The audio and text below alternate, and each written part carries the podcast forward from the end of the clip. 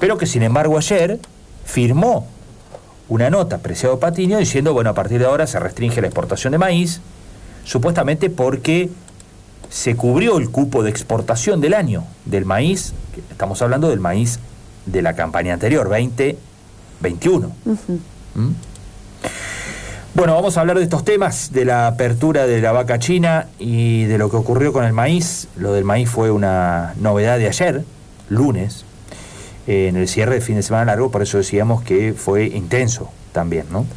Está Gabriel de Rademacher, que es el vicepresidente de CRA, ya en comunicación con nosotros. Lo saludamos, Gabriel, ¿cómo va? Buen día. Buen día, ¿qué tal? ¿Cómo les va? Muchas gracias por el llamado. No, gracias eh, por atendernos y por la espera. Bueno, eh, ¿cómo ve estas dos cuestiones? La, finalmente apareció la habilitación de las exportaciones de la vaca china y por otro lado la novedad de ayer, finalmente confirmando aquellos rumores de los cuales Solmi se quejaba recién, ¿no? En una nota que hacíamos este fin de semana. Claramente dos mercados intervenidos, claramente un gobierno al que no se le puede creer una palabra, eh, claramente algo contrario al, acta que se firmó en la reunión que mantuvo la comisión de enlace con el ministro Domínguez, de que la apertura era, era total de la vaca china. Aquí se está hablando de una apertura administrada, o sea, intervenida, es una apertura parcial. Y después esto del maíz es otra señal lapidaria en contra de la producción. Te están diciendo que te van a dejar vender si ellos quieren. Siempre está, no es a la lapicera a la que se refiere Solmi, sino el teléfono autorizando o no los embarques, autorizando o no la inscripción de los registros. Es un ROE encubierto. Ya conocemos lo que significa esto para la producción, conocemos lo que significa esto para los mercados, es la vocación intervencionista de un gobierno que no sabe hacer otra cosa más que entorpecer la producción.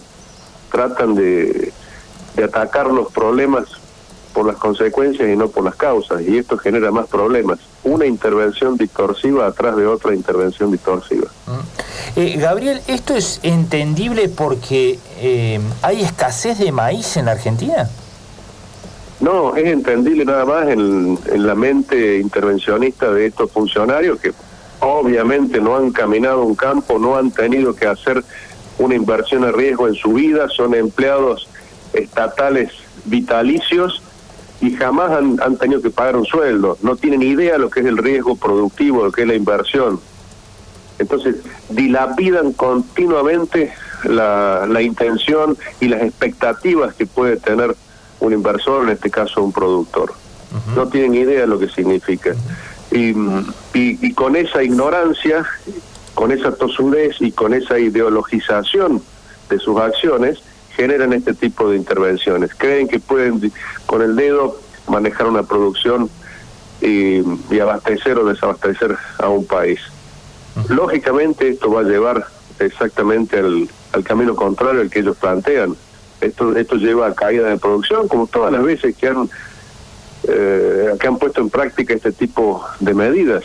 Esto condiciona la producción y castiga indudablemente a los dos eslabones más vulnerables de la cadena, que son el productor y el consumidor. El productor porque recibe menos precio y el consumidor porque va a terminar pagando un incremento de el precio de los productos como consecuencia de la caída de la producción. Eh, no, le preguntaba por el stock, porque a lo mejor eh, están observando, eh, fue el argumento que puso el gobierno el 30 de diciembre cuando amagó con esta decisión de cerrar la exportación de maíz. Dijo en aquel momento, no hay maíz suficiente para abastecer a los consumeros, como se los denomina puertas adentro del país, es decir, a la industria avícola, a los fildos, bueno, en fin, aquellos que utilizan el maíz como materia prima en la Argentina y entonces hay que cerrar las exportaciones porque si no, no nos alcanza para la producción local. ¿Algo de eso puede estar pasando hoy también?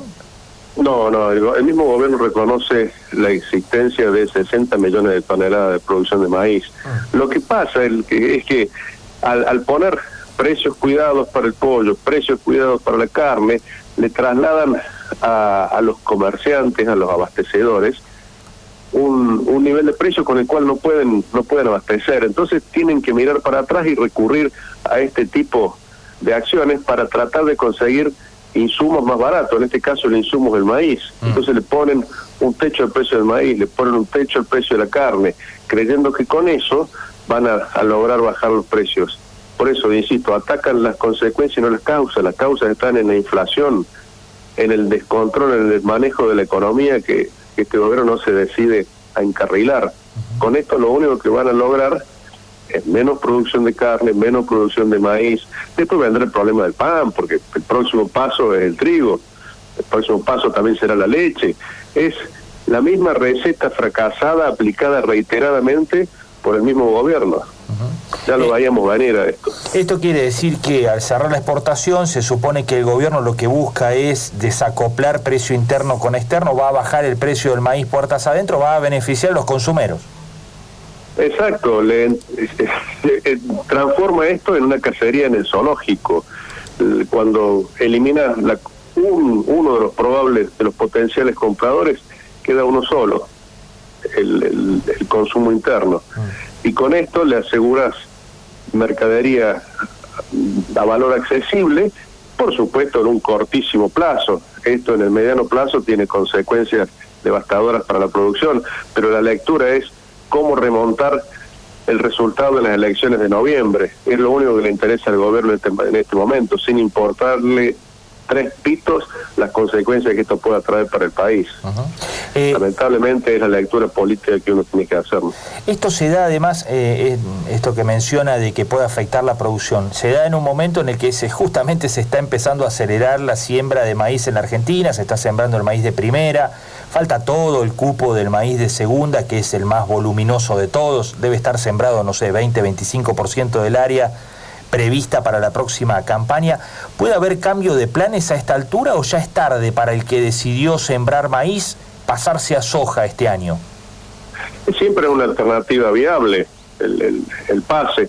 Cuando uno tiene la expectativa climática por un lado y de mercado por el otro, si tiene alternativa de, de, hacer el cambio y seguramente lo va a hacer hacia aquel hacia aquella producción que le asegure una rentabilidad que no, que no justamente no genere pérdidas. Lo que te están diciendo con esto es, ojo, lo que vayas a sembrar no lo vas a poder vender libremente. Nosotros te vamos a decir a qué precio y en qué momento lo vas a vender. Es un masazo a las expectativas de inversión y de producción. Pero es a lo que nos tiene acostumbrado un gobierno que es un gobierno de mentirosos y un gobierno al que ya el campo le ha sacado la ficha. El campo no le cree a este gobierno porque ni siquiera respetan los papeles firmados. Entonces, ¿qué esperar de expectativas de aquí para adelante? Gabriel. realmente muy difícil lo, lo que viene para la producción de aquí en adelante. Fernanda, lo saluda Gabriel, buen día. Esto que usted dice que sigue el trigo un poco... Eh, es, es, justamente lo que dijo Domínguez, que la carne, el trigo y el maíz son bienes culturales y, uno entiende que hay, eh, hay una mirada especial de parte del gobierno.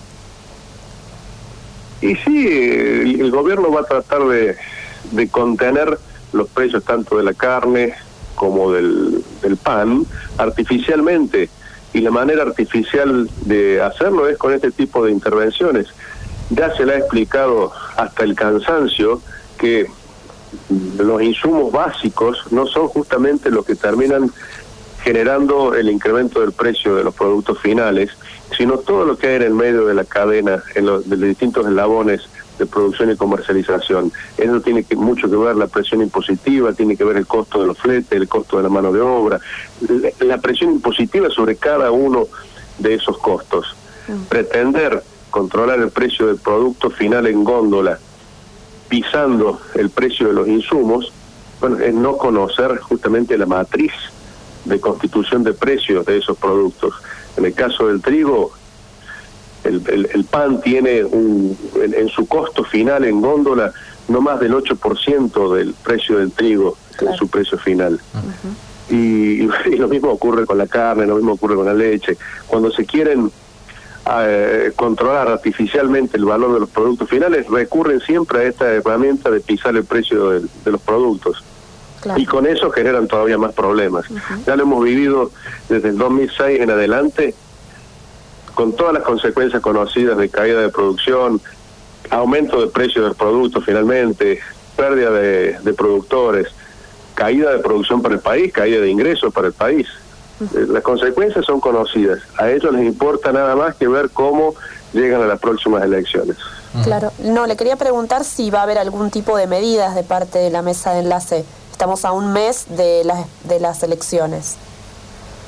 Ah, a ver, nosotros tenemos que escuchar lo que nos dicen los productores. Acabamos de terminar una reunión de comisión de enlace donde se están escuchando todas las alternativas. Uno tiene, a ver, internamente eh, la vocación de diálogo con esta gente está visto que es imposible. Y por otro lado, están haciendo todo lo correcto para equivocarse y para perder aún más estrepitosamente las próximas elecciones. Entonces, por allí uno piensa, ¿para qué interrumpirlos, no? Mm. Hay que dejar que, que sigan con su libreto ya fracasado. Lo lamentable es que tras esa toma de decisiones, hay después unos daños muy graves para el país, para la producción, para los productores, para los consumidores. Eh, en este vamos por todo reeditado del gobierno, las consecuencias para el país son gravísimas. ¿La reunión de la comisión de enlace fue anoche o hoy temprano? Recién, hace un ratito termina. ¿Y qué hablaron ahí? Bueno, justamente el análisis de estas medidas, eh, la liberación de la exportación de carne administrada, que no es lo que se firmó en el acta con el gobierno de la reunión que se mantuvo con el ministro Domínguez, mm. y este el cepo implícito a las exportaciones de maíz, y cómo terminan afectando al productor y al consumidor. Eh, ¿Van a seguir participando de convocatorias del gobierno después de este episodio? ¿Cómo, qué, han resuelto con respecto a eso? Con, la relación con el gobierno, ¿cómo lo imaginan? Es muy difícil, es muy difícil imaginar porque, a ver, eh, siempre ante una convocatoria del gobierno hay que estar presente, pero lógicamente la predisposición al diálogo y a, la, y a, los, y a los consensos eventuales se ve muy condicionada por la falta de cumplimiento de la palabra incluso firmada. es, es, muy difícil la, la, relación de aquí en adelante. Ya no, no se trata de cambio de nombres con la expectativa que uno podía tener de que atrás de ese cambio de nombre vinieran también cambio de, de acciones. Cambian las personas, pero las acciones no solamente son las mismas, sino que muchas veces vienen agravadas. Entonces es muy difícil imaginar la relación de aquí en adelante. Bien. La última tiene que ver hablando de cambio de nombres. Em, cuando se cerró la exportación de carne allá por el mes de mayo, todos miraron al Ministerio de Producción de Matías Culfas y concretamente a la Secretaría de Comercio Interior, que en ese momento ocupaba Paula Español. En las últimas horas, en los últimos días, hubo un cambio ahí en la Secretaría de Comercio Interior. Llegó Roberto Feletti, hace minutos nada más estuvo reunido con Juan Mansur, el flamante jefe de gabinete. Eh, en esa reunión dijeron vamos a fortalecer el consumo y la producción cuidando la mesa de los argentinos y las argentinas. ¿Imagina que ese cambio de nombre es para bien? Uno no tiene los mejores antecedentes de Feletti, por el contrario, es un admirador de Guillermo Moreno y sabemos la vocación intervencionista que tiene Guillermo Moreno. Él viene a reivindicar justamente esos principios eh, es, una, una Laura español potenciada. Mm, la expectativa es que eh, este tipo de controles distorsivos eh, sigan, sobre todo por, teniendo en cuenta quién asume, ¿no es cierto? Entonces, la verdad que no, no genera justamente una buena expectativa para la producción. Bien. Gabriel, como siempre, muchas gracias por